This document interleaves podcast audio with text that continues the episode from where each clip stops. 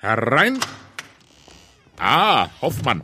Kolossale Entdeckung. Ihr Wundermittel gegen hohen Blutdruck und Husten. Wie soll es denn heißen? Wenn Sie gestatten, Herr Duisberg, ich dachte da an Heroin.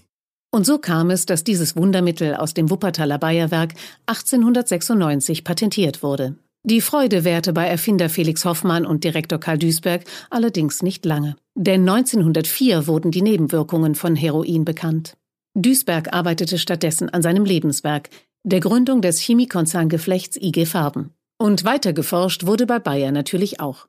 1935 entdeckte Gerhard Domark dabei in Wuppertal die Wirkung von Sulfonamid gegen bakterielle Infektionen und erhielt dafür den Nobelpreis. Seine Tradition setzt Bayer heute mit einem eigenen Forschungszentrum auf den Wuppertaler Nordhöhen fort.